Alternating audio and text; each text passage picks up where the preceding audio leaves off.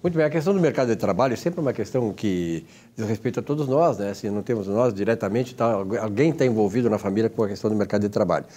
E o mercado de trabalho no Brasil sempre foi muito complexo, a legislação, então é preciso que as pessoas tenham um certo entendimento, um conhecimento das regras, para não poder cair numa situação aí que pode trazer embaraço para o trabalhador ou para a instituição, para a empresa.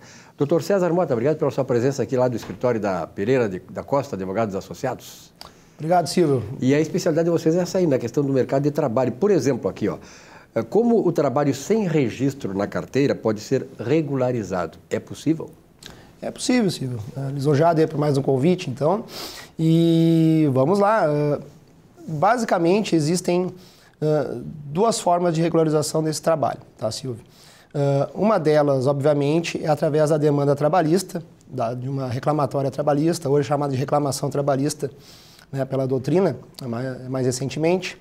Então, é possível fazer esse reconhecimento quando não há regularização, não há uma carteira assinada, né, propriamente dita, deste trabalhador, requerer a, a esfera trabalhista para uh, declarar e homologar este trabalho informal realizado, uhum. quando há aqueles requisitos do contrato de trabalho, um trabalho realizado de forma não eventual, né, uh, com subordinação, né, onerosidade, pessoalidade, né, uhum. aqueles requisitos pre previstos na, na CLT para o reconhecimento. Então, via de regra, a, a demanda tra, uh, trabalhista resolve isso e também, e até muitos telespectadores podem nem ter o conhecimento, através da própria da, a demanda via INSS também, né, quando a pessoa quer obter uma aposentadoria trabalhei de forma informal. Eu posso requerer isso junto já no meu pedido de uhum. aposentadoria?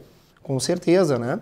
Então, podemos fazer o requerimento diretamente da aposentadoria e fazer a comprovação, o pedido de averbação, reconhecimento deste trabalho informal, né? Uh, realizada aí e que uh, detém provas, obviamente, há necessidade de se reunir provas essenciais para isso, né? Uh, através de testemunhas que corroborem essas provas escritas, né? fundamentais, uh, né? no acervo que deve ser reunido aí, né? e cuidado pelo, pelo, pelo segurado na, na questão do requerimento, propriamente dito. Né? E até faço um gancho, até bem importante, porque uh, existem três hipóteses. Tu pode entrar na esfera trabalhista, postular este reconhecimento através da, uhum. da, da, da Justiça do Trabalho. Uh, tu pode também entrar no INSS, via administrativa, onde há um entendimento diferenciado também para essa situação, e na Justiça Federal, no momento da aposentadoria, nesse caso que eu estou citando, né? Então, são entendimentos. Quando tu reconhece na Justiça do Trabalho, né, há um reconhecimento, uma demanda que é julgada na Justiça do Trabalho, ela, às vezes, ah, na Justiça Federal, quando tu vai encaminhar essa aposentadoria para reconhecer aquele período que tu quer discutir, uh, há necessidade de que uh, uh, se verifique se foi feito um acordo ou se teve um litígio propriamente dito. Ou seja, se há um acordo, verificar o nível da prova que está consumada nessa ação trabalhista para que na, na federal há uma discussão uh, até, não, não, digo assim propriamente mais rígida, mas digo que uh, acaba se uh, analisando de outra forma, por outra mentalidade, aquele trabalho informal. Então, é importante que se tenha as provas razoáveis, né, com as testemunhas, para que se possa obter. E cuidar a forma de trâmite.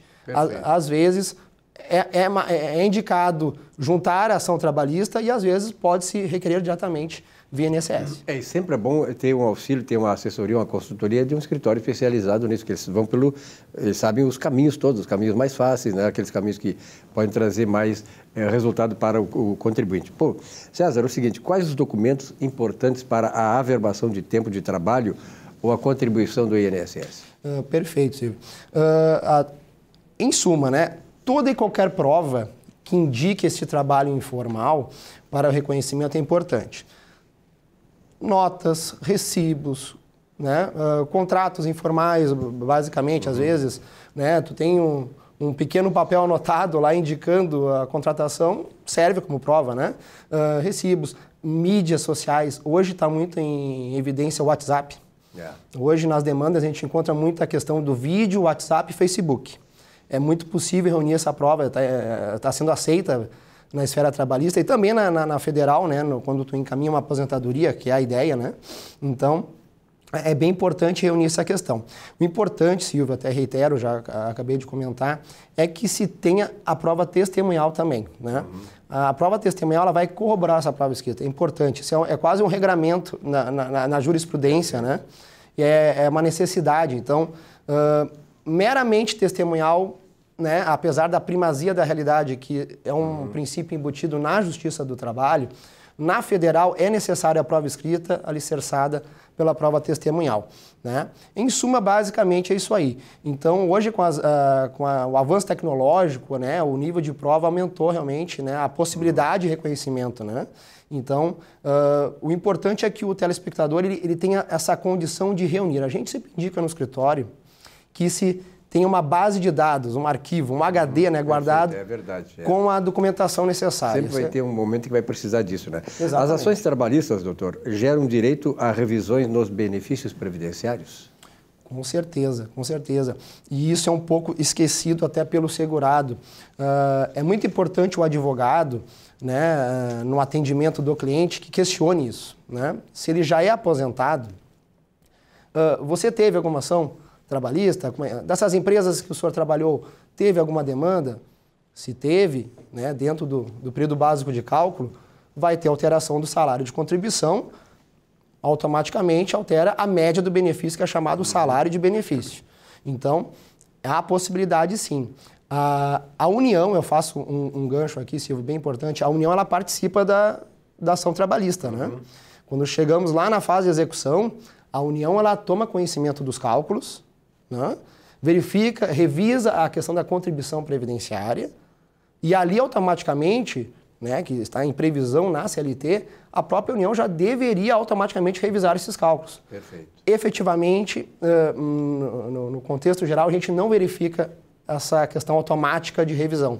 Perfeito. Então, vale a atenção do, do segurado, fica a dica para verificar. Tem que ser analisado, calculado, reunir a cópia integral dessa ação trabalhista, fazer o cálculo e ver se é benéfico, né? obviamente. Normalmente é, né? Porque é. vai gerar reflexo de verbas, Com né? Com certeza, né? Insalubridade, adicional uhum. de salubridade, horas extras, tudo vai gerar reflexo no salário de contribuição e aumento da remuneração para o derradeiro, que aumenta o salário de benefício com certeza. A média do segurado. A favor do segurado. Exatamente. Doutor eh, César Mota, muito obrigado pela sua presença aqui, esses esclarecimentos importantes aí para quem tá na, já está nessa situação, então vai enfrentar daqui, daqui para diante. Um abraço e até a próxima. Obrigado, até a próxima. Thank you.